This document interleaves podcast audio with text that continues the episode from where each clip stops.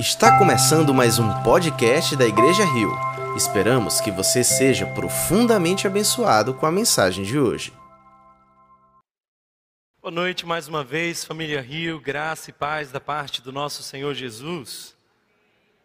Amém. Quero convidá-lo a mais uma vez buscar o Senhor em oração, se você puder, feche os teus olhos, abra o seu coração, peça que o Espírito Santo ministre algo novo, poderoso e sobrenatural através da palavra dele. Nós já sentimos a presença de Deus nesse lugar através dos louvores. Esse é o momento onde nós somos um terreno fértil, esperando a semente poderosa do Evangelho. Pai, fala conosco, ministra ao nosso coração, apesar de limitado, de pequeno, de falho. Pai, eu me coloco disponível como um vaso em tuas mãos. E eu peço, Pai, que toda distração nesse momento ah, se converta em atenção à tua palavra. Perdoa aquilo que um dia fomos, corrige aquilo que hoje somos, dirige aquilo que um dia seremos. E que hoje sejamos desafiados, confrontados, consolados, transformados para a glória do teu santo nome. Esse é o nosso desejo, é o desejo dessa igreja que concordando diz: Amém. Amém. Queridos irmãos, seguimos com uma exposição da primeira carta do apóstolo Pedro. E hoje nós estamos entrando no capítulo 3. Logo eu quero convidá-lo a esse texto, capítulo de número 3 da primeira carta do apóstolo Pedro. E nós já vimos bastante coisa abençoadora aqui. Nós vimos por exemplo, no capítulo 1, o quanto nós somos alcançados pela misericórdia de Deus e podemos desfrutar da segurança da salvação, mesmo em meio às dores e perseguições. Vimos as implicações práticas disso do âmbito emocional, mas também vimos como nós somos convidados a viver agora que nós somos salvos em Cristo Jesus. E sabe, queridos irmãos, domingo passado fomos desafiados a encarnar a mensagem do Evangelho e a vivermos honrando as autoridades, honrando ah, no ambiente do trabalho. E hoje nós vamos falar sobre o ambiente familiar, mais precisamente sobre casamento. Essa mensagem, com toda certeza, se aplica aos casados, mas também àqueles que ainda não são casados. Porque se você pode aprender sobre casamento antes de ser testado num casamento, e os que são casados podem concordar comigo, nós somos testados com muita frequência. Posso ouvir um amém? Se você é casado, você é testado. Simples assim. Mas que a palavra de Deus nos oriente, que nós possamos aprender mais da parte do Senhor. Hoje eu quero falar sobre firmes no casamento. Queridos irmãos, nós não temos casamentos perfeitos. E não é isso que se espera dos cristãos. Mas nós esperamos casamentos verdadeiros, casamentos reais, casamentos saudáveis, funcionais. Isso é possível sim com a palavra de Deus. Eu penso que o casamento é uma grande oportunidade para que Deus venha a forjar em nós o caráter de Cristo. Nós somos na relação muitas vezes modelados e desafiados a parecer com Jesus. Portanto, se você quer entender um pouco mais sobre casamento, você precisa estudar a Santa Trindade.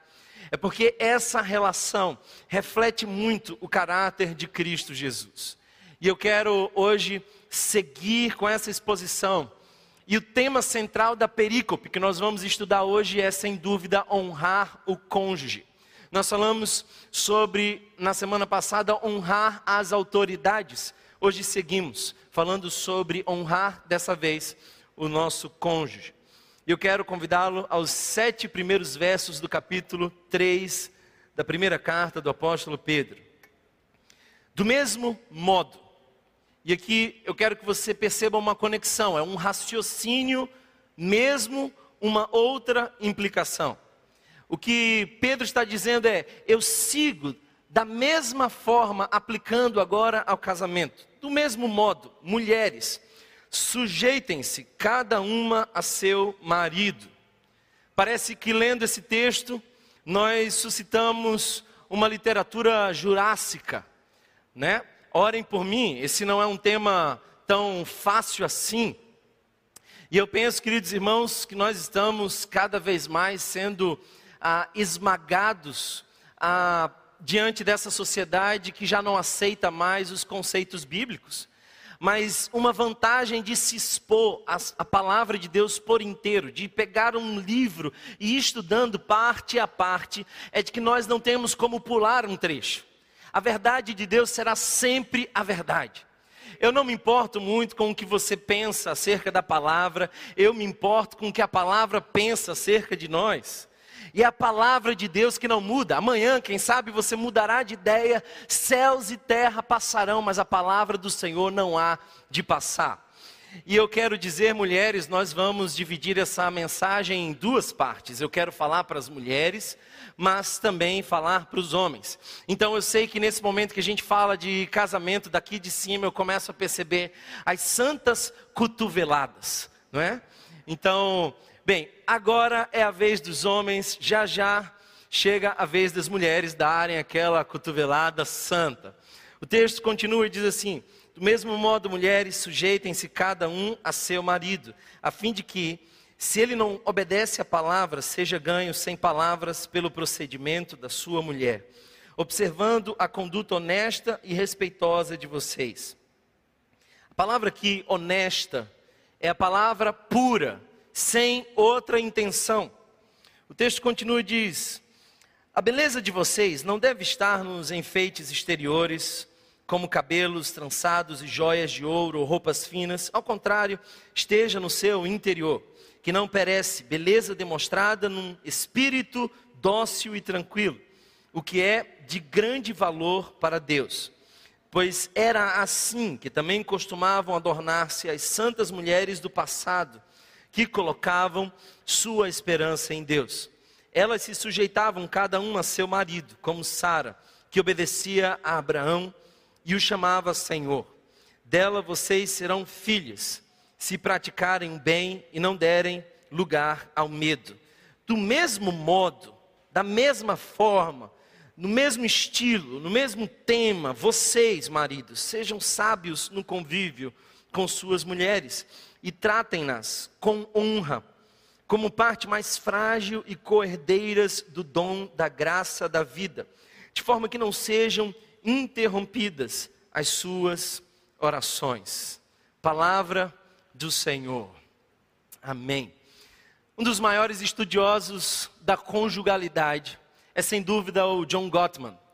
E esse é um pesquisador que tem feito um trabalho relevante estudando a dinâmica familiar, especialmente casamentos disfuncionais. E há um tempo atrás ele lançou um trabalho que pretendia responder a seguinte pergunta: por que alguns casais se separam enquanto outros permanecem firmes? E ele percebeu que haviam quatro variáveis que faziam casamentos adoecerem até chegarem ao divórcio. Ele percebeu que essas quatro variáveis, que ele vai chamar de quatro cavaleiros, ah, fazem com que 93% de chance a mais que um casal tenha para chegar à separação. E uma dessas evidências de que um casal está adoecido, ele diz, é o desprezo. O desprezo pode ser silencioso, velado, ou desprezo pode ser anunciado. Mas o desprezo é terrível e destrutivo para o relacionamento. E parece que se você quer ter um casamento saudável, você tem que instalar uma cultura de honra. E aqui não quero apenas dizer que as mulheres precisam honrar os homens, eu quero também dizer que os homens precisam honrar as mulheres, porque é exatamente isso que o texto diz. E eu creio que o texto sugere como essa honra pode ser mais facilmente assimilada para as mulheres e para os homens. O fato é, queridos irmãos, que honrar é incentivar e reconhecer as coisas boas de alguém. Eu sei que Pedro começou a falar para as mulheres em especial, porque era um grupo muito mais vulnerável. Note que Pedro inicia falando para os escravos, falando para aqueles que estavam em maior sofrimento. Esse é o contexto geral da carta de Pedro. E as mulheres sofriam mais. Até hoje, estatisticamente, quando um homem se converte, há uma probabilidade muito maior que a sua família se converta. Mas infelizmente, ainda existem muitas mulheres que tomam a decisão por Cristo, são perseguidas dentro de sua casa e precisam lidar com uma relação onde o marido não aceita a sua fé. Pedro está direcionando especialmente para essas mulheres que sofrem. Mas é claro que esses princípios do Evangelho podem também ser aplicados a qualquer casamento. Uma falácia que nós precisamos desfazer aqui é que a cultura cristã tem prejudicado as mulheres. Qualquer pesquisa, a mais simples que fosse, iria constatar de que a cultura da espiritualidade cristã é, na verdade, libertadora para as mulheres. Na época em que o evangelho começou a ser pregado no primeiro século, quando a igreja começou a surgir, foi revolucionador para as mulheres perceber que Deus as tratava da mesma forma como a cada homem. Imagina você o choque cultural que a carta de Paulo aos Gálatas causou quando Paulo diz: em Cristo Jesus não há homem e nem mulher. Ora, é bom lembrar que os judeus tinham uma clara divisão entre homens e mulheres, e as mulheres não tinham muitos privilégios da prática da espiritualidade judaica. É bom lembrar que outras espiritualidades daquele primeiro século desprezavam as mulheres e só a permitiam participar dos rituais de duas formas: ou como profetisas místicas, exercendo um poder dentro de algum espaço, ou como prostitutas cultuais. Então, o Evangelho abre as portas para as mulheres. Se você fizer um estudo sociológico e observar as movimentações de cada sociedade que deu mais liberdade às mulheres, você vai perceber que foram as sociedades influenciadas pelo cristianismo que promoveram mais direitos para as mulheres. De outra forma, perceba as culturas de outros locais influenciadas por outras religiões e você vai notar que, de fato, o Evangelho é um convite à liberdade. Portanto, as mulheres são tratadas com muita honra diante dos olhos do Senhor e no Evangelho. Eu penso, queridos irmãos, que quando um homem se convertia naquela época, ele deixava de ser a autoridade máxima da casa. Em todas as outras perspectivas religiosas, ele era sempre o grande poder absoluto da casa. Ele fazia o que bem entendia com a sua esposa, com seus filhos, com o seu dinheiro, era centrada no homem. Mas quando ele tomava a decisão de seguir a Jesus, ele perdia esse poder e agora aceitava uma submissão. Ele não era mais a autoridade máxima da casa, Jesus o era. Portanto, os homens precisam entender que não são a autoridade máxima da casa, porque eles também devem submissão. Submissão não é apenas uma coisa para as mulheres, é também para os homens. Nós estamos submissos a Cristo Jesus. Eu não sou o dono da última palavra lá na nossa casa. Essa é a última palavra da nossa casa. E sabe, queridos irmãos, hoje nós precisamos conversar um pouco mais sobre isso. Nós temos aqui três princípios bem claros nesse texto que eu acabo de ler. Primeiro desses princípios é que a conduta de um cônjuge influencia no caráter do outro. O Evangelho deixa muito claro a relevância da convivência com alguém santo. Parece que Paulo está é, bem sincronizado com Pedro quando ele diz que a mulher santifica o marido. E é na convivência que isso acontece. Eu sei que alguns aqui reclamam de suas esposas e maridos depois de mais tempo de casado do que de solteiro. Eu lembro de um homem que foi para o meu gabinete uma vez reclamar da sua esposa e ele fez diversas queixas. Aí eu perguntei: há quanto tempo você está casado? Ele falou assim: olha, ah, tem mais tempo de casado do que eu tenho de solteiro ela já passou mais tempo comigo do que com a família de origem. Aí eu falei, então tem um sério problema com você. Porque se ela tivesse aprendido muita coisa equivocada na família, você já teve tempo mais que suficiente para aperfeiçoá-la. Ela é a sua principal ovelha. Então, queridos irmãos, antes de você reclamar do seu cônjuge, você precisa perguntar se não é partícipe da sua queixa diante de Deus. Quem sabe você está reclamando de algumas dinâmicas familiares que você ajuda a sustentar. Quem sabe você é o facilitador de algumas doenças que lhe incomodam. A tua vida influencia o teu cônjuge. E é exatamente isso que Pedro está dizendo: que as mulheres, no seu procedimento, possam pregar o evangelho sem palavras. Note que aqui é um convite de Pedro a não, a não fazer dessas mulheres chatas, né, dessas mulheres insistentes, que mais afastam o marido de Cristo do que aproximam. Tem mulheres que são demasiadamente persistentes com as palavras, mas não demonstram o evangelho. São capazes de colocar um versículo bíblico na lata de cerveja do marido, mas não são capazes de encarnar o amor no seu dia a dia. O que Pedro está dizendo é exatamente isso. A sua forma de viver será um grande sermão para aquele ou para aquela que lhe acompanha. A segunda coisa que eu vejo muito importante aqui é de que a honra não é devida apenas ao homem, mas é também à mulher. Homem e mulher precisam ser honrados para estabelecerem uma relação mais funcional. E nós vemos isso claramente nesse texto. E o que eu tenho percebido é que as mulheres são honradas à medida que elas se sentem protegidas, à medida, à medida que elas se sentem poupadas. Elas sentem que têm com quem contar. As mulheres muitas vezes têm demandas ontológicas de proteção. Já os maridos sentem que são honrados à medida que eles são respeitados. Sabe, se você quer destruir o seu casamento, desfaça a importância do seu marido em casa.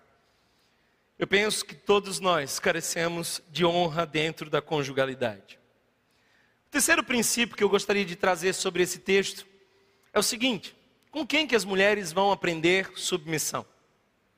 Com Jesus. Porque sim, Jesus foi submisso ao Pai. Isso não faz de Jesus inferior ao Pai. Nós, conhecendo a Trindade, podemos afirmar com toda convicção de que o Pai e Jesus não são em nada ah, diferentes na qualidade. Eles são da mesma essência como homem e mulher são da mesma essência. Portanto, submissão não está diretamente ligado à inferioridade ou superioridade. Está ligado a funcionalidades. É algo diferente, não algo inferior. O fato é que Jesus ensina as mulheres a terem submissão. Mas com quem que os homens aprendem a liderar? Também com Jesus. E a liderança de Jesus foi sacrificial. Se você quer aprender a ser homem e cuidar da sua casa, olha para Jesus e como ele foi capaz de cuidar da igreja. Porque ele não forçou a igreja a ir para a cruz, ele foi no nosso lugar. Ele nos amou intensamente. Ele não impõe, ele não intimida, ele gera intimidade. A liderança de Jesus não é de alguma forma imposta, é um convite gracioso e bondoso a desfrutar de um amor que custou tudo, mas para nós saiu de graça. Dito tudo isso, eu fiquei pensando que eu não podia correr o risco de falar para as mulheres sobre mulheres, tendo em minha casa uma mulher que tem estudado sobre esse tema e, portanto, eu gostaria de ter o privilégio de dividir esse momento com a buchudinha mais charmosa de todos os tempos. A mulher que tem me abençoado e ministrado ao meu coração e me suportado durante todo esse tempo. Então, minha esposa, seja bem-vinda, Carol. Vocês podem recebê-la com uma forte salva de palmas. Amém. Hoje eu quero fazer num formato diferente, eu quero fazer algumas perguntas a fazer algumas provocações. E à medida que a gente vai conversando as coisas e o texto bíblico em especial vai ficando ainda mais claro. A primeira pergunta que eu quero fazer é a seguinte, Carol, meu amor. Lá vai. O texto diz: sujeitem-se cada uma a seu marido. O que que isso vem a ser? O que realmente significa submissão. Qual é o verdadeiro conceito bíblico acerca da submissão? Boa noite, gente. Bem, é fato que esse assunto é um pouco indigesto para as mulheres, né? Não muitas vezes a gente vê a dificuldade de compreender a respeito do tema, o quanto que algumas pulam essa parte, o quanto que algumas digerem é, engolindo um pouco seco, outras se submetem sem saber ao certo do que se trata. Então, acredito que o conceito de submissão ele vem sendo cada dia mais distorcido. Então, antes de falar de submissão, a gente precisa saber o que não é submissão. Quando a gente pensa em submissão, muitas vezes a gente acredita que a, a submissão seria estar de acordo com tudo. Não é por aí. A submissão não é poder não se expressar. A submissão não é colocar a vontade do marido à frente da vontade de Cristo. Então, muitas vezes nós temos a dificuldade de lidar com o conceito de submissão pela distorção do que o conceito vem sendo apresentado. Então, a gente precisa parar para pensar como nós temos tido dificuldade com esse conceito diante de tantas influências que vêm na contramão do que a submissão nos propõe. Então, cada vez mais, nós mulheres somos impelidas dentro de um protagonismo, dentro de um senso de autonomia, dentro de um contexto de independência, de anarquia, muitas vezes. Então, quando a gente pensa sobre submissão, essas palavras se chocam.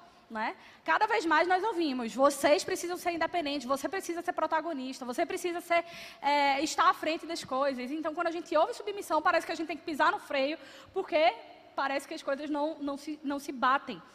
E aí a gente precisa questionar como é que nós temos visto a autoridade. Então, a sensação que eu tenho é que cada vez mais, quando a gente fala sobre, missão, sobre submissão, a gente precisa reconhecer uma autoridade sobre nós. E eu tenho a, a, a ideia de que nós temos pareado a autoridade como algo ruim. E se a gente parar para perceber o como isso está presente no nosso dia a dia, se a gente olha, a gente por vezes detesta o nosso chefe. Né? O chefe é sempre aquele que cobra, que é chato, que é exigente. E aí a gente está querendo o nosso sonho de liberdade é abrir o nosso próprio negócio, ser dono do nosso próprio nariz e ter esse senso de autonomia. Muitas vezes a gente não quer é, se submeter a algumas regras. Então, não tem para onde escapar. Para onde nós formos, vai ter a dimensão de autoridade e de submissão. Quer estejamos dirigindo nosso carro com guardinha de trânsito, quer estejamos dentro de um ambiente educacional e o profissional, um mestre, vai ser responsável e a gente deve esse senso de autoridade. Então, eu acredito que a submissão ela vem sendo pervertida e distorcida a partir do momento em que a gente olha para a autoridade e enxerga a autoridade como sendo algo ruim. E aí isso começa a distorcer o conceito de submissão. A gente precisa entender que o princípio da autoridade, ele vem de um Deus que tem prazer em criar as coisas por meio de uma ordem. Por quê? Para que haja autoridade, precisa haver uma estrutura. E a estrutura, ela vem por conta de uma ordem. Então, a autoridade e a submissão, ela é estruturante. A gente pode ver isso em diversas teorias, quando a gente vai estudar, por exemplo, o sistema familiar, quando a gente vai para a teoria sistêmica, a gente vê que toda família, todo casal precisa obedecer funções, precisa obedecer uma estrutura para que aquilo possa haver funcionalidade. E isso também foi muito bem ordenado para nós e com muita clareza por meio da Bíblia. E aí eu queria trazer a ideia do, dessa palavra, né, ajudadora.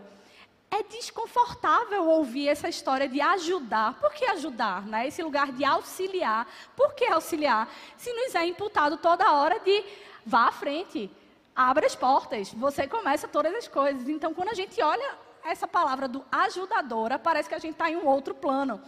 E se a gente para para ver o original do texto, o Ezer, que é a palavra que se refere à mulher, ela é designada ao próprio Deus, vindo como auxílio em direção ao povo de Israel. Então, se o próprio Deus é auxílio, é socorro bem presente aos que precisam dele, que privilégio nosso poder ser ajudadora da missão que foi dada, tanto ao homem quanto à mulher, de cultivar, guardar e cuidar da criação de Deus. Então, uma das coisas que a gente precisa entender com muita clareza é que nós, como Thomas bem disse, somos iguais. Nós, como mulheres, somos imagem e semelhança do Deus Criador. Nós somos iguais aos homens em natureza, em valor e em dignidade. E aí a gente volta para o princípio da, a, da autoridade, porque quando a gente olha a autoridade, infelizmente nós vemos muitas vezes os nossos governantes, que nós devemos ser submissas, independente de como eles têm a conduta. Mas quando nós olhamos para os nossos é, governantes, nós confundimos e percebemos a instância de poder e privilégio. Então, quando a gente olha para uma autoridade, seja um guarda, né, seja um, um governador, seja é, qualquer outra coisa, a gente olha para eles e vê o excesso e alguma forma de, de exercer poder sobre nós e privilegiar-se em relação a nós. Mas quando a gente olha para o conceito bíblico e a gente entende a cosmovisão cristã, a, o princípio básico de autoridade é de responsabilidade e sacrifício é completamente diferente. Uma autoridade à luz da Bíblia é aquele que é responsável por e é aquele que sacrifica-se por. E aí, quando a gente entende que alguém é responsável por nós e que alguém se sacrifica por nós, nós temos prazer em sermos cuidadas, conduzidas e zeladas dentro desse processo de submissão. Então, eu acredito que o sujeitar-se ao marido precisa estar sobre esse contexto de autoridade e entender a verdadeira autoridade. Uau!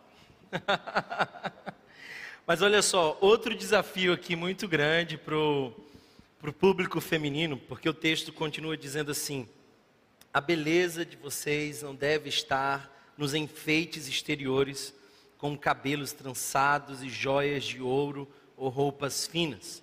Ao contrário, esteja no ser interior que não perece, beleza demonstrada num espírito dócil e tranquilo, o que é de grande valor para Deus. Aqui eu tenho tantas perguntas, mas a primeira delas é: o que, que a Bíblia ah, sugere aqui de maneira prática? É proibido você se arrumar? Até quais são os limites?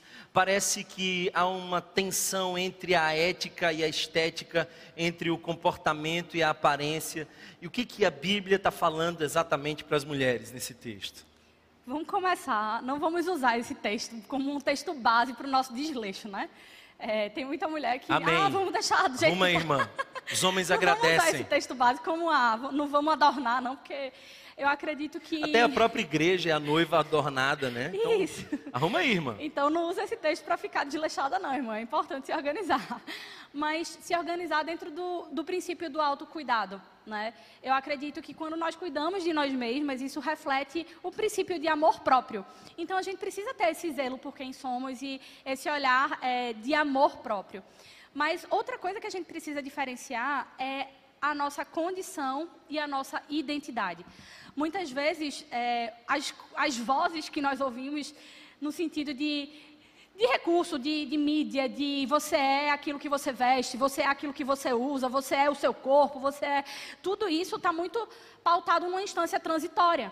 Então hoje você pode ser bela, amanhã nem tão bela assim. Hoje você é inteligente e alguma coisa pode acontecer e a sua memória não mais fazer presente. Então se a gente se prende a essas coisas que são é, fugazes, que quando nós formos vão ficar, a gente está investindo em algo que é passageiro e transitório. E aí, quando a palavra traz a instância daquilo que é interno, a gente precisa entender o que é imutável. A gente precisa entender o nosso caráter de identidade. Então, quando a gente fala a respeito de adornos, roupas, joias, tudo isso exige recursos.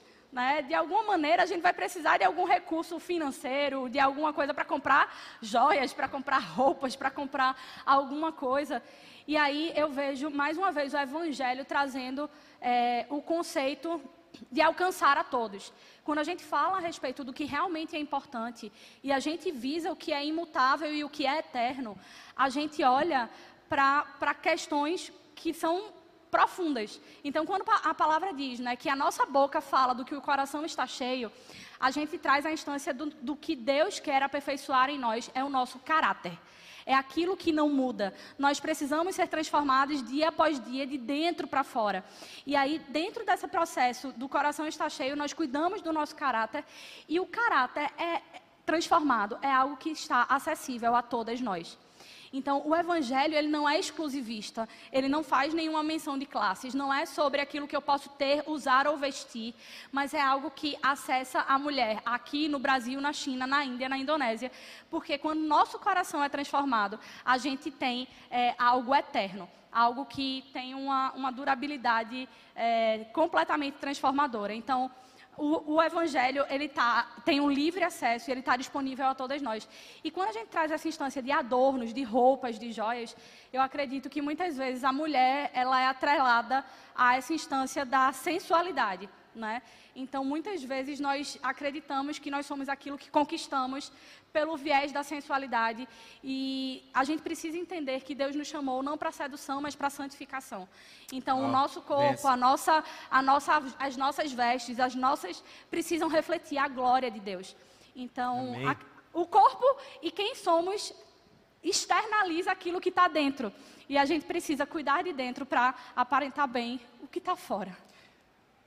É, eu gostei demais disso que você falou. É, o mundo chama para sedução, Deus chama para santificação. Sim. Amém? Poxa. Amém. Bênção. Agora eu preciso representar a comunidade masculina aqui, porque tem uma coisa que me chama muita atenção. Ah, espírito dócil. O que seria isso? Uma mulher de espírito dócil? Alguém já viu por aí? Está ah, um tanto instinto? Não sei. Explica para mim, é tão raro. Ai, minha gente, não vamos ser hipócritas, né? Esse texto não é fácil, não. Não é o nosso texto favorito, mas a gente, a gente precisa estar submissa e a gente precisa aprender, porque tudo que está aqui é verdade e é verdade para nos transformar. Então é desconcertante porque é desafiador. Não é fácil ser dócil, né? Fala, Deus. Existe dentro de nós uma instância de autodefesa muito grande. E a gente tem essa, esse ímpeto de nos defendermos, ou de falar alto, ou de precisar fazer as coisas com as nossas próprias mãos. Então é algo desafiador eu acredito que a gente precisa parar para perceber qual é a visão que nós temos tido na nossa relação conjugal. Quando nós olhamos o nosso marido como um adversário, né? quando nós olhamos o nosso marido como é, aquele que está sendo impeditivo para que a gente conquiste ou que a gente faça as coisas do nosso, da nossa maneira, não existe espaço para amabilidade e docilidade, porque a gente está tratando praticamente como um adversário. Então, eu acredito que a doçura e a amabilidade, ela existe quando a gente entende que a conjugalidade está para um viés em comum. Que nós estamos seguindo uma única direção, nós somos parceiros, nós somos é, unidos em um só propósito. Então, se eu olho você como adversário, eu vou ser é, é, agressiva. Né? Se eu olho você como um parceiro, como um time, a gente vai no único propósito e eu consigo aprender a ser um pouco mais amável e, e não é fácil, né? Não. E aí para que isso realmente não é, a gente não vai ser, não vai ser. E aí a gente precisa buscar aquilo aonde? No Senhor, né? A gente precisa estar aos pés do Senhor. É, existe o fruto do Espírito. Então a gente precisa buscar da parte de Deus esse, esse é, algo que não é fácil para a gente. E a gente precisa estar perto daquele que é capaz de nos conferir algo da, do qual nós temos muita dificuldade. Então o segredo aqui para os homens é o seguinte: quando faltar espírito dócil na sua esposa, convide-a à oração. Amém, né? porque o Senhor é nos orar concede, um pouquinho né? mais. O Senhor nos concede. Amém. Só para finalizar, a gente precisa aprender a falar as coisas difíceis. Casamento é o lugar em que a gente precisa colocar os assuntos difíceis na mesa. Mas isso não quer dizer que é, venha com irreverência ou falta de honra. A gente precisa entender que nós precisamos falar coisas difíceis com amor e com respeito.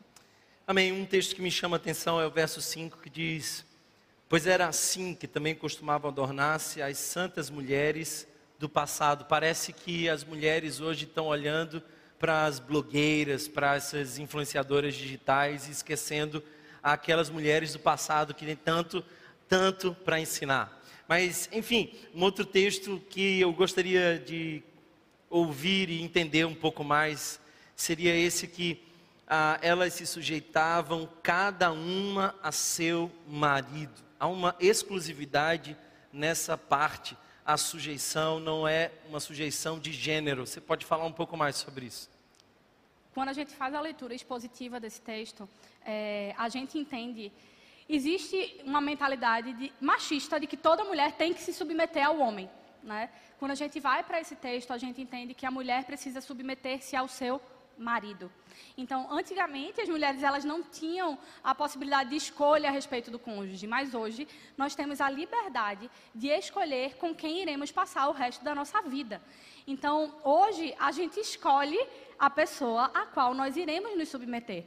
Então, isso é muito importante. Você tem a liberdade para escolher quem você vai se submeter. Façam uma boa escolha, sejam criteriosas, porque isso vai ser muito importante é, dentro desse caminho que é desafiador. Então, o texto traz a instância da submissão sob o marido. A gente entende que a mulher deve ser submissa à autoridade do marido dentro da conjugalidade.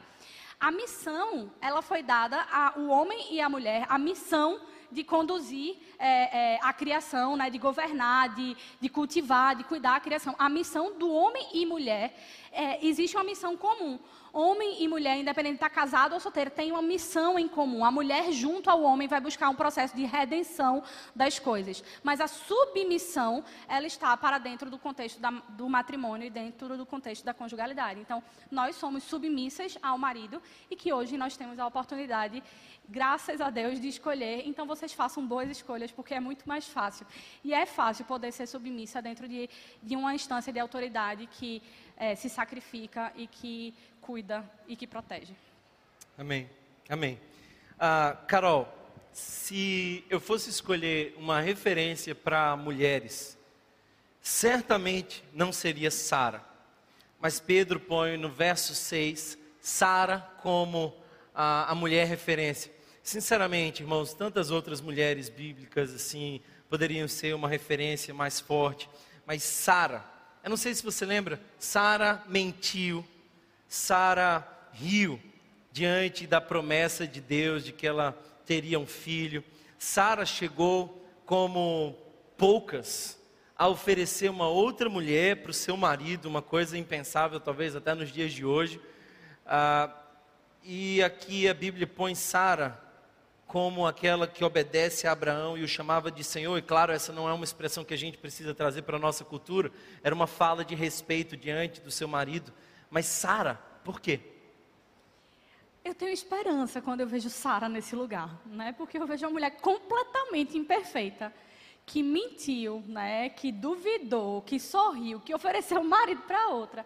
E aí ele olha para Sara, vê a imperfeição de Sara e tem misericórdia de Sara. O que eu gosto da Bíblia é que não são histórias de perfeição e digam, ah, imitem essas histórias perfeitas. Não. São histórias de pessoas imperfeitas e que o Senhor usa essas imperfeições, transformando por meio da sua graça em uma grande missão. Então, eu vejo que Deus olha com misericórdia para Sara, assim como ele olha com misericórdia para mim, que sou tão falha quanto Sara.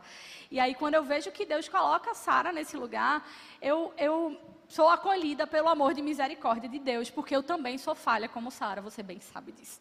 Então, dentro desse contexto, eu tenho esperança, porque eu vejo um Deus que tem misericórdia das nossas imperfeições. E eu acredito que a conjugalidade é o lugar ideal para nós sermos imperfeitos, porque nós não temos como fugir desse lugar. É o lugar em que todas as nossas imperfeições irão aflorar, isso, e só Thomas sabe as piores coisas que existem em mim, mas é um lugar seguro para nós sermos aperfeiçoadas dentro desse contexto. Sabe, Carol, uma coisa que eu pensei agora enquanto você falava é de que ah, em Gênesis há um relato de que haviam dois eles estavam nus e não se envergonhavam. Eles não tinham medo da intimidade, eles não tinham medo da imperfeição.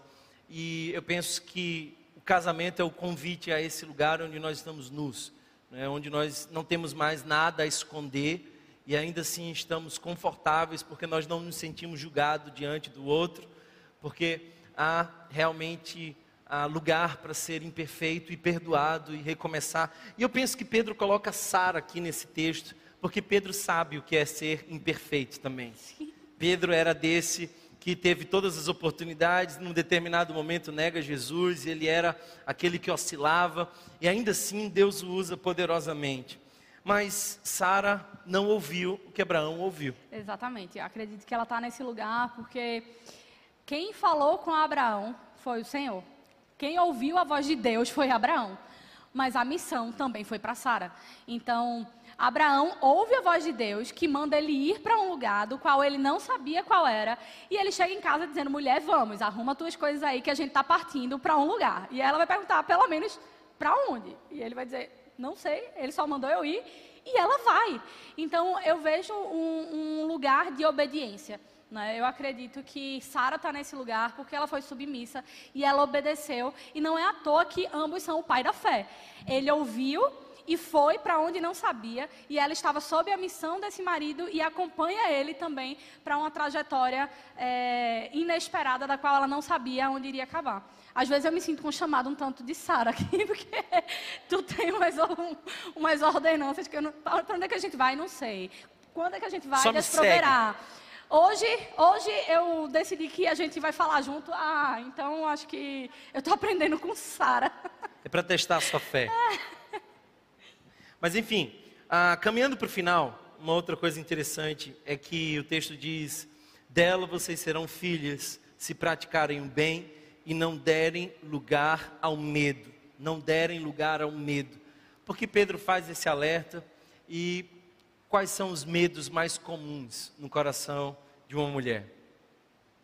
Quando eu ouço essa expressão do medo, eu, eu me remeto a passagem de Pedro caminhando sobre as águas.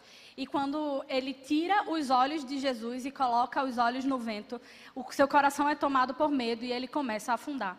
Então, eu olho para o medo como aquilo que tira os nossos olhos do foco que é capaz de transformar as nossas realidades. Então, quando eu penso é, a respeito de nós como mulheres, se eu for listar, a, a, a, se eu for conduzir uma lista dos nossos, dos nossos medos, elas seriam infindáveis. Elas são muito grandes, os nossos medos. Mas eu acredito que a gente trabalhou recentemente no Entre Nós, quem estava aqui sabe, é, nós temos dentro de nós uma instância e a necessidade de controlar é? as coisas. E... Bem. Deus está falando. Eu acredito que grande parte do nosso medo está em perder o controle. Então, isso é sufocante dentro da conjugalidade, isso faz mal dentro da nossa realidade. E, e quando a gente tira os olhos de Jesus, a gente começa a colocar o medo nas nossas faltas, nas nossas imperfeições. E a gente começa a acreditar que a gente vai solucionar todas as coisas. Então, esse medo vai trazendo vários prejuízos dentro do nosso, do nosso contexto a gente precisa, talvez pelo senso de autoproteção, ou achar que é, as coisas vão acontecer pelo nosso próprio esforço, a gente vai buscando essa caminhada do controlar. E o maior trabalho para, eu vou falar por mim, é um trabalho de confiar. Né? Então, todas as vezes que eu chego para Deus, eu digo: Deus, mas eu quero saber, eu preciso saber. Ele diz: Não, você só precisa confiar. E a gente vê isso em várias instâncias, quando a gente quer mudar o nosso marido, né? Quando a gente quer, ó, oh, o negócio não está bom, e a gente vê isso dentro da clínica, o quanto que o processo da conjugalidade é um processo de transferência de culpa. O meu casamento não está bom porque Thomas é desse jeito, porque Thomas faz isso, porque Thomas faz aquilo outro. Então, quando a gente vai para a conjugalidade, o grande problema é sempre o outro. E aí a gente quer mudar o outro, a gente quer transformar o outro, e Deus nos chama e nos convida a entregar a entregar a nossa vida, a entregar as nossas áreas que precisam ser transformadas. E muitas vezes ele diz: Olha, quando eu pergunto né, para Deus alguma instância, né, o que é que eu posso fazer para o meu casamento? Por vezes eu ouço ele falar que é, é, me entrega, né? Me entrega, porque não é você quem vai mudar. É o meu espírito que vai atuar e vai transformar todas as coisas. Então, eu acho que um grande medo das mulheres é perder o controle. E isso tem tem trazido muitos prejuízos para as nossas vidas. Em, em, outras palavras, mulheres desistam de mudar os homens. Só um milagre os mudaria e Deus faz milagres. Aleluia, Amém? eu creio nesse Deus. Deus faz milagres. Obrigado, meu amor. Salva de palmas, gente. Benção. Mais tarde a gente conversa. Sigamos. Chegou a vez dos homens. Alguém está animado aí, não? Então, Vamos para o verso. Eu não sei porquê, mas Pedro fez ah, uma divisão um tanto diferente. Ele, ele fez seis versos para as mulheres e um só verso para os homens. Tá? É, não foi intencional, não foi eu que escolhi, não, mas Paulo às vezes faz o contrário. Paulo, por exemplo, em alguns textos fala mais para os homens do que para as mulheres. Mulheres, ah, fiquem tranquilas que só esse verso já é o bastante para duas horas de conversa eu queria muito conversar e me dedicar agora aos homens. E eu preciso dizer para vocês que nós não temos aqui ah, uma condição de que um precisa fazer para que o outro faça. Tá?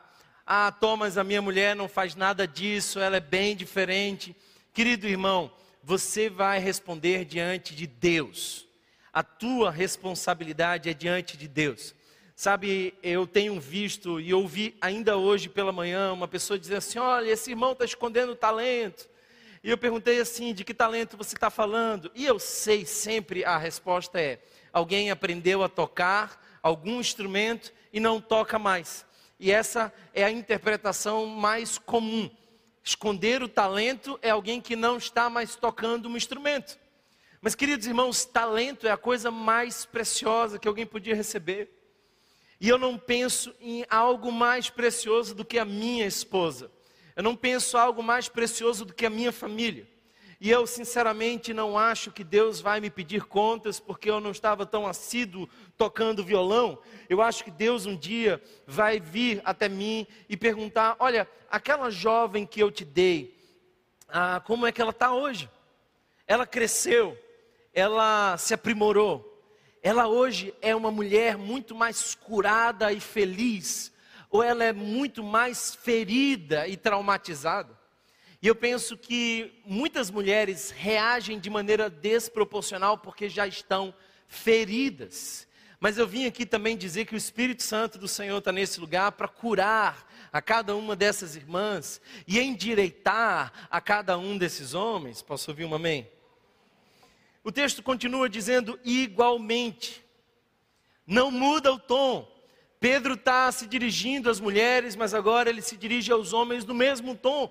Nós estamos no mesmo pé de igualdade. As implicações práticas da nossa salvação mudam a forma como nós nos relacionamos. E esse pequeno verso tem aqui dois deveres e três razões. Dois deveres e três razões. Sabe, queridos irmãos, nós estamos padecendo por dois grandes problemas. O primeiro deles é passividade. E o segundo deles é agressividade. Eu tenho visto que a masculinidade tem sido sacrificada nessas duas perspectivas polarizadas. Na minha infância, eu assistia dois filmes, dois desenhos. O primeiro deles era Os Simpsons. E o Homer era esse cara passivo, que não organizava a casa, que não se importava com os filhos, ele se lançava no sofá, ele estava bem à vontade, mesmo quando a casa estava em crise, ele não liderava a sua casa. Ele é a referência de masculinidade de muitos de nós nessa geração, é passividade. O outro eram os Flintstones. Eu não lembro exatamente o nome do personagem principal, mas os Flintstones eram aqueles homens mais grotescos, mais ah, brutões. E eu não sei se você está entendendo, mas ah, nada mostra mais a face do machismo do que esses homens sem a sensibilidade de perceber a fragilidade de uma mulher. Ambos não sabem o que é ser homem. Aliás, eu diria que a maioria dos homens não sabe o que é ser homem sabe que homem é aquele que não é mulher. Então olharam para as mulheres, viram as mulheres, tiveram muitas vezes uma referência negativa de homem, e ele não sabe exatamente como ser homem, ele só sabe que não pode ser uma mulher. E nós padecemos em passividade ou agressividade. Ou somos o Homer, ou somos o Fred dos Flintstones. E aqui Pedro traz duas sugestões, dois deveres. Eu quero que você observe comigo esse texto. Do mesmo modo, vocês, maridos, sejam sábios no convívio com suas mulheres. Eu quero parar aqui e explicar para você essa parte no original tem um outro contorno. Ela tem uma outra significação. É, quando nós observamos esse texto no original, percebemos que Pedro está falando de alguém que está em convívio constante. E eu não sei se parece soar estranho para você que o primeiro imperativo, e talvez no original o único imperativo desse texto, é Pedro dizendo: Olha, vocês precisam conviver em casa, vocês precisam participar da casa. Isso nem parece um mandamento, mas é talvez um dos mais necessários.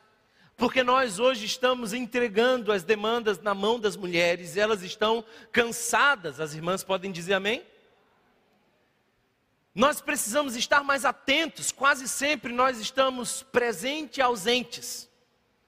E o que Pedro está dizendo é de que nós precisamos conviver, conviver, coabitar, é estar junto com, é estar presente. É o único forte imperativo desse texto. É cuidar do nosso lar. Aliás, eu preciso dizer que na nossa cultura machista, nós entregamos o cuidado do lar às mulheres. Mas se você olhar do ponto de vista bíblico, essa é a função do homem. O homem é que é o líder de sua casa, ele quem precisa cuidar do seu lar. E o lar não é o prato, não é a mesa, não é a, sala. O lar são as pessoas reunidas com um só propósito. Isso é família. Sem isso, no máximo, você pode ter uma casa, mas não um lar. A mulher é, portanto, a nossa ajudadora, nós precisamos estar presentes. Temos delegado para as nossas mulheres aquilo que Deus nos deu. É a nossa missão. E precisamos ter muito cuidado com essa ausência. Chegamos em casa cansado, e aí a mulher vem a perguntar várias coisas e elas parecem que não economizam nas palavras. E elas vêm com um chip da repetição. Não sei se na sua casa teve esse defeito também, mas as mulheres repetem muito, não sei porquê, talvez porque a gente não escuta. Simples. A gente não está lá. Eu sempre reclamo da minha mulher porque ela repete muito, mas no final ela pergunta o que, que eu falei e eu sou humilhado. O fato é, irmãos, que o primeiro perigo da masculinidade são homens passivos, ausentes. Os nossos filhos precisam de referência paterna. Nós precisamos estar ali presentes, liderar mas a segunda orientação de Pedro é que não apenas sermos sábios no convívio com as nossas mulheres, mas também tratá-las com honra. E aqui ele corrige o perigo da agressividade. Se a passividade, você decide, amor, faz como você achar melhor. Se isso é um perigo, o outro perigo é o sufocamento da liberdade da mulher, é o estrangulamento da identidade da mulher, do espaço da mulher. É quando você se torna faraó em casa. Existem mulheres que estão ah, em situação de reféns de guerra em casa. Parece que elas não têm ali um lugar onde elas possam se sentir seguras para expressar o marido deve ter consideração e tratar com dignidade a sua mulher, isso é honra. E eu quero aqui falar de alguns tipos de honra. Note a primeira forma de honrar a sua esposa, espiritualmente. Homens, Deus nos chamou para ser o sacerdote de nossa casa. E eu posso falar com convicção, porque eu escuto as mulheres dizerem isso todo o tempo. Elas estão cansadas de serem as pastoras da casa. Elas querem que você convide a família para perto de Deus, que você leve os seus filhos à presença do Senhor, que você ensine a Bíblia aos seus filhos, que você conduza espiritualmente o seu lar. Você foi chamado para ser sacerdote. Pastoreia a sua casa precisa honrá-la espiritualmente.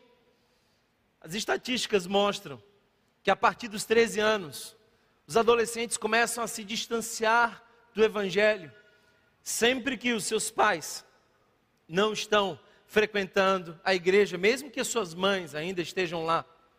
A referência paterna é fundamental para que os filhos possam ter raízes no Evangelho.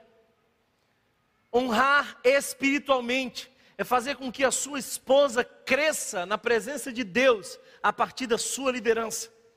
Que outra forma de honrar nós temos? Honrar emocionalmente. A maioria de nós homens não temos a sensibilidade de perguntar como você está se sentindo. Nós achamos que o choro da nossa esposa é uma bobagem. Ontem eu estava na correria do, da reforma do Prado e de um lado para outro, fazendo uma coisa ou outra, eu recebo uma mensagem e quando eu fui ver a minha esposa e ela estava mandando uma frase que diz assim: Eu não fui bem numa prova da pós-graduação, e ela estava com a carinha de triste. Eu fiquei pensando assim: Meu Deus, que bobagem, eu estou aqui cheio de compromisso, cheio de demanda, e ela me manda uma mensagem para dizer que ela está triste. E graças a Deus que a gente tem o um Espírito Santo, amém? Porque o Espírito Santo às vezes dá um peteleco sagrado na gente. Que isso, rapaz? E aí a gente escreve aquela mensagem intencional, não é, não é algo tão ah, fluido, é intencional. Mas o que é intencional precisa ser valorizado. E a gente faz aquelas palavras de encorajamento. Cuide emocionalmente da sua esposa. Ela tem sensibilidades que você desconhece. Porque Deus a fez assim. Escute a sua esposa com atenção. Ah, Tiago diz que nós precisamos estar prontos a ouvir. E a palavra pronto no grego é a palavra táxi. E eu até preciso explicar para essa nova geração o que é um táxi. Na geração do Uber, eu preciso dizer táxi, irmãos, era aquele pessoal que parava quando a gente fazia o menor sinal de interesse, né? Nós precisamos parar para ouvir a nossa esposa, honrar fisicamente respeitar os limites, respeitar o cansaço, respeitar o corpo, defender a sua esposa. Escuta bem isso aqui, irmão. Se você tem intimidado a sua esposa, se você levanta a voz, se você se aproxima, se você já empurrou ela, você tem um sério problema com Deus. Porque você está destratando a filha de Deus. Antes de ser a sua esposa, é a filha de Deus, e ele tem ciúmes dela. Eu estou cansado de ouvir que as estatísticas brasileiras de violência doméstica não são diferentes dentro do ambiente religioso. Tem crentes que vêm, que dão dízimo, que louvam ao Senhor, mas em casa ameaçam suas esposas. Mulheres não se submetam a relações abusivas. Procure o seu pastor. Deus não aceita relações abusivas. Eu quero convocar você, homem, que tem desenvolvido uma relação intimidatória. Converta-se. Você não é crente. Converta-se. Honre fisicamente. Honre sexualmente a sua esposa. Você assistiu tudo que é filme que deturpou o seu imaginário e você quer aproveitar esse repertório do inferno, tentando fazer com sua esposa o que nenhuma prostituta toparia fazer. Você tem uma mulher santa, respeite-a, cuide dela, trate-a com carinho. Você passa o dia inteiro sendo grosseiro e à noite você quer comemorar? Começa no café da manhã, irmão cultiva, manda uma mensagem. Entendeu? Tá pegando aí? Que o Senhor te deu uma noite pentecostal. Eu tenho me preocupado com muitos homens que estão desinteressados com relação à sexualidade.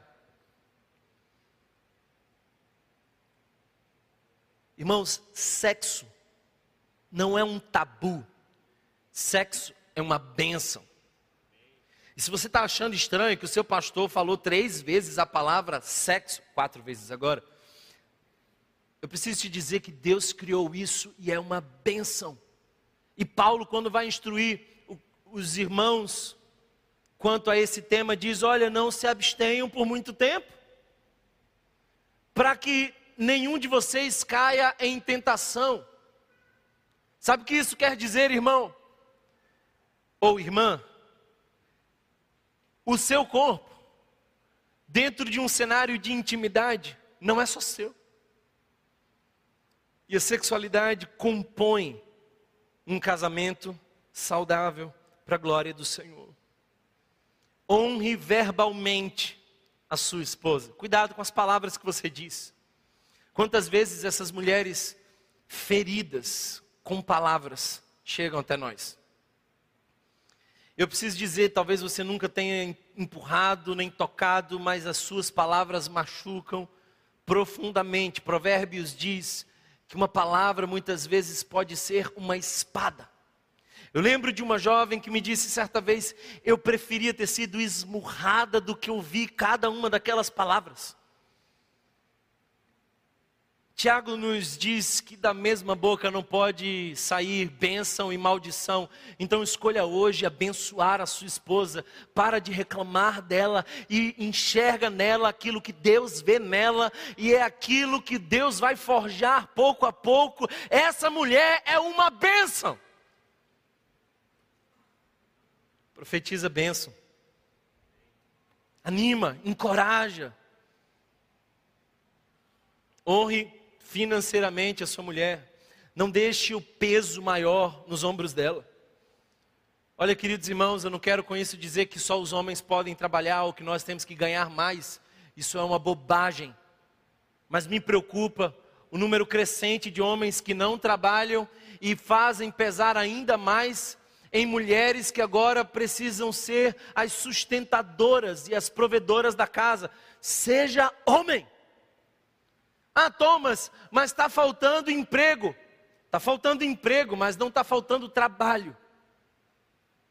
Deus te fez com responsabilidades. E eu tenho visto que algumas famílias sofrem pela irresponsabilidade financeira de alguns homens, que fazem compromissos, mas não têm condição de honrá-los. Ou muitas vezes homens que têm recursos, mas oprimem as suas mulheres, controlando os gastos e dominando elas.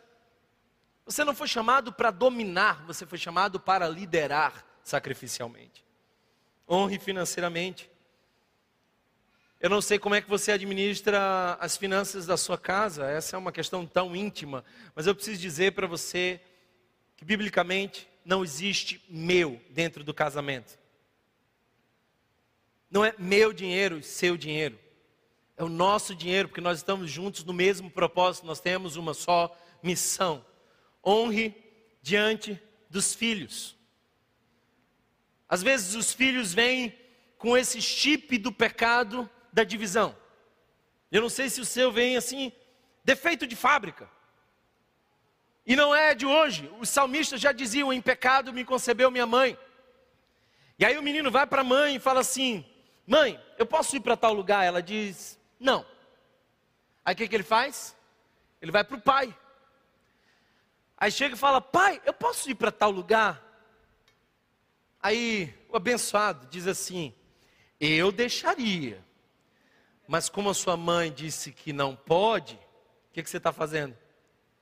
Provocando discórdia. Cuidado com o que você fala para sua esposa diante do seu filho. Nada é mais abençoador para o seu filho do que ele sentir que ele está no lugar seguro onde a mãe ama o pai e o pai ama a mãe.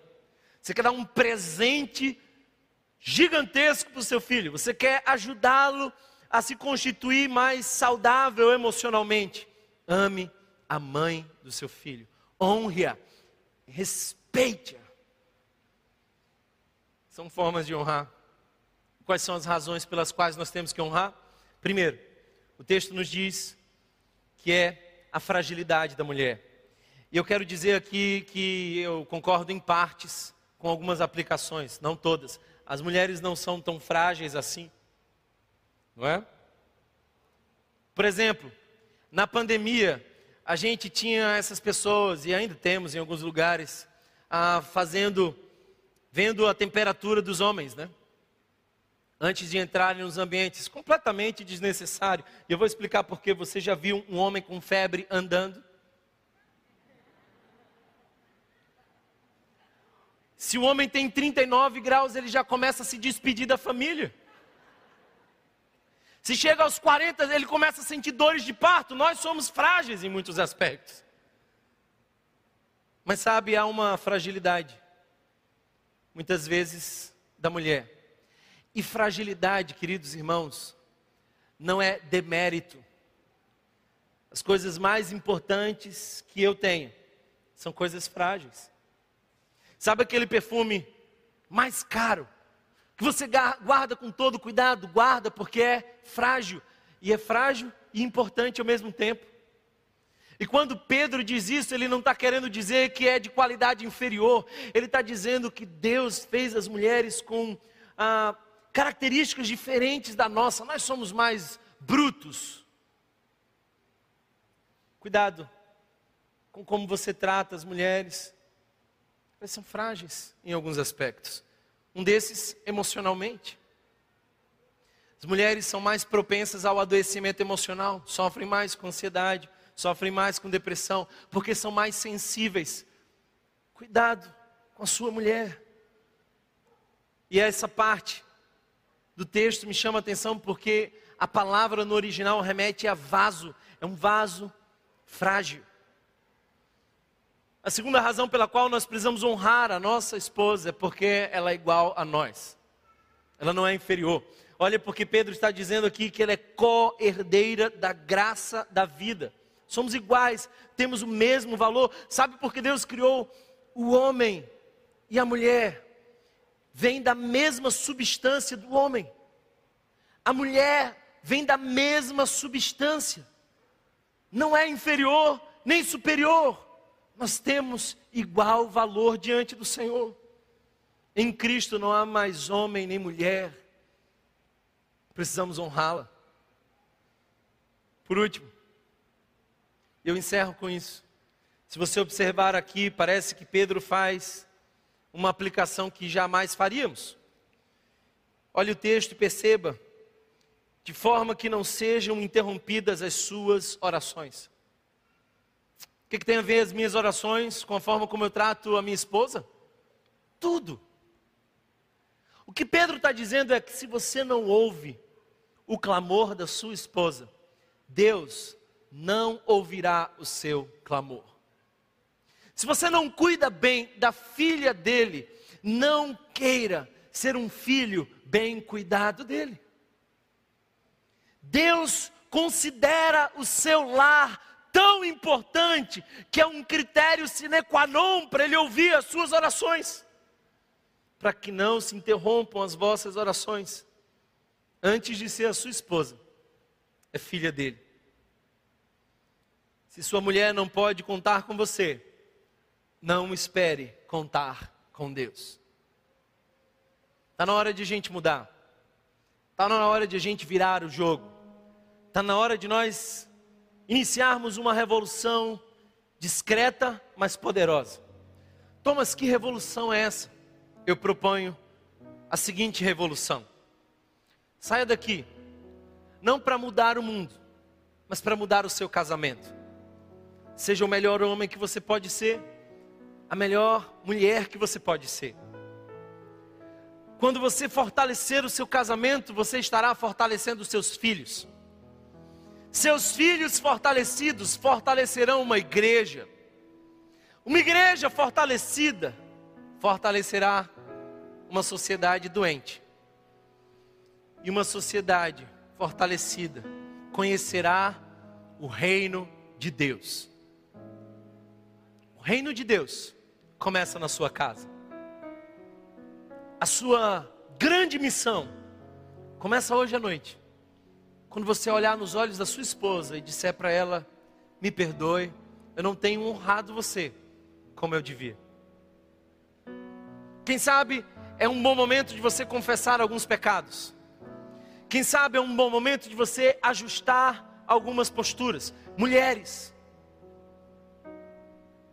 não desenvolvam a feminilidade de acordo com o mundo, mas com a palavra de Deus. É tempo de se arrepender e recomeçar. Quero convidá-los a fechar os seus olhos. Nós vamos orar pelas famílias.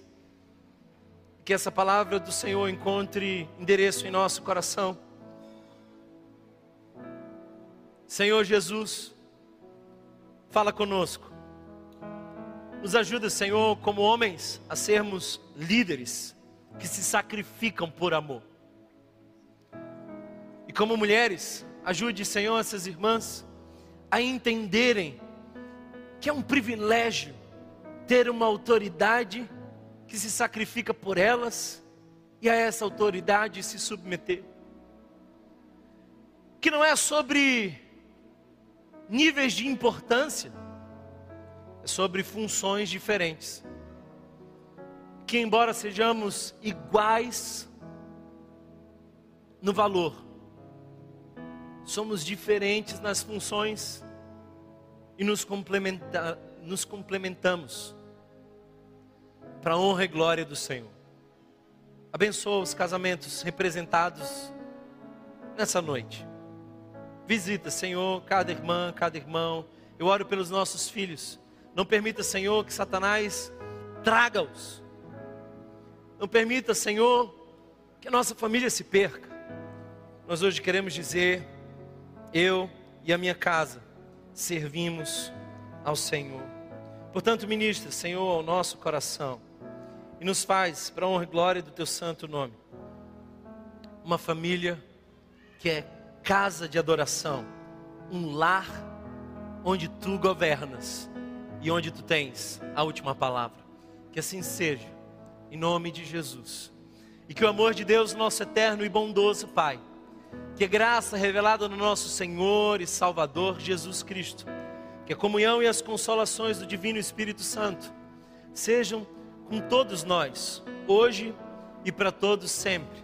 E a igreja do Senhor que concorda diz: Amém. Você pode ficar de pé, nós estamos encerrando. Amém. Se você foi abençoado por essa mensagem, compartilhe com alguém, para que de pessoa em pessoa alcancemos a cidade inteira.